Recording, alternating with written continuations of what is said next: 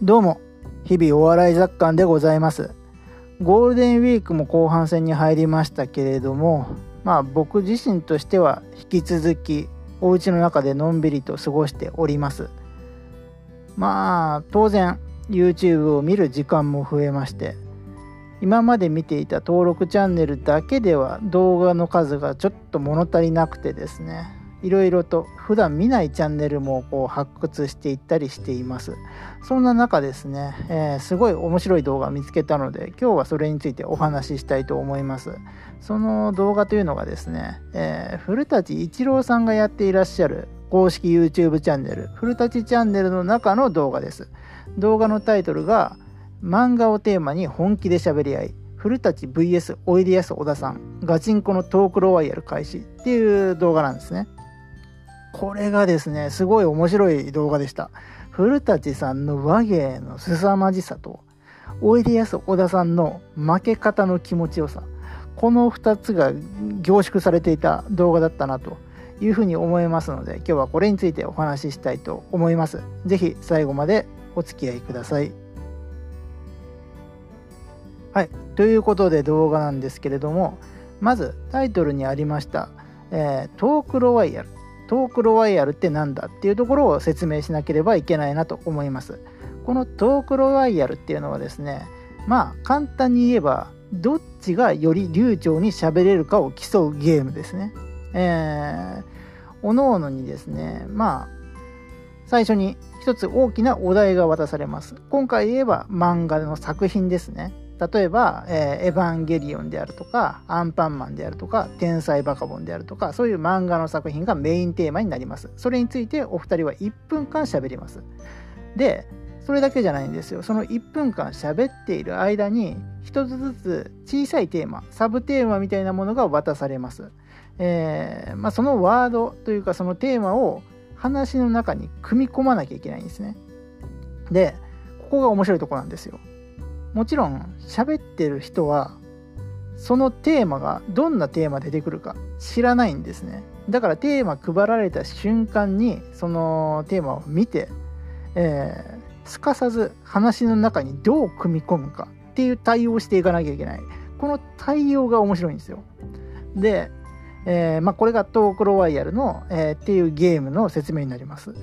で実際にこう対決を見てみたらまあ古舘さんすごいんですねこのどんなテーマが来てもすかさずこう話に練り込むあの技術で普通だったらそのテーマが出てきた時に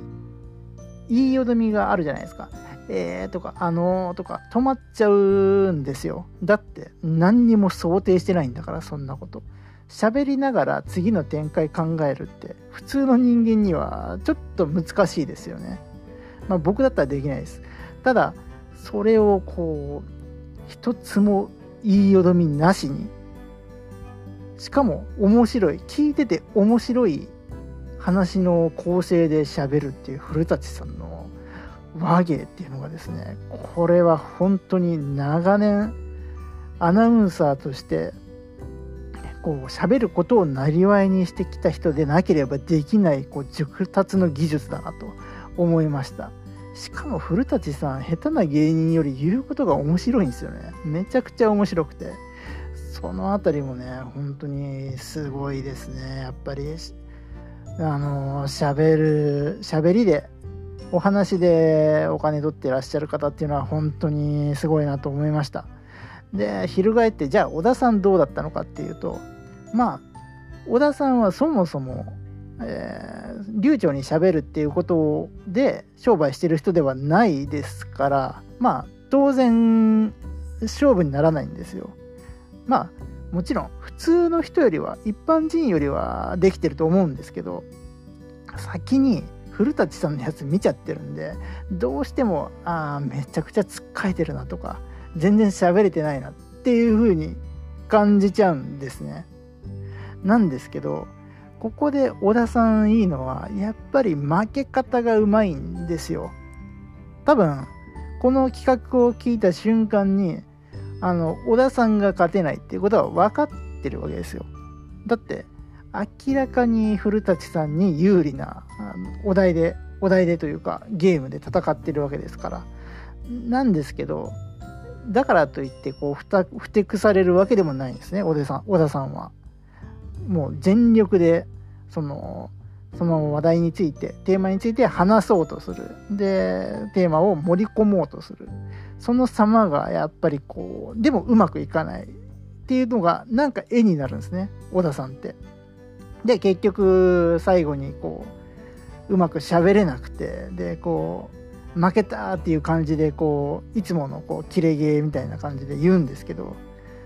あのそれがまたその負け方がすがすがしいんですよね。気持ちよく負けてくれるっていうかその辺りがですねこの小田さんいいですね負け方が気持ちがいいですでそのはいえー、ということでですねその古舘さんの和芸とおいでやす小田さんの負け方の気持ちよさっていうところがですね前面に出ている非常に面白い動画だったと思いました。これですねすごい僕はいい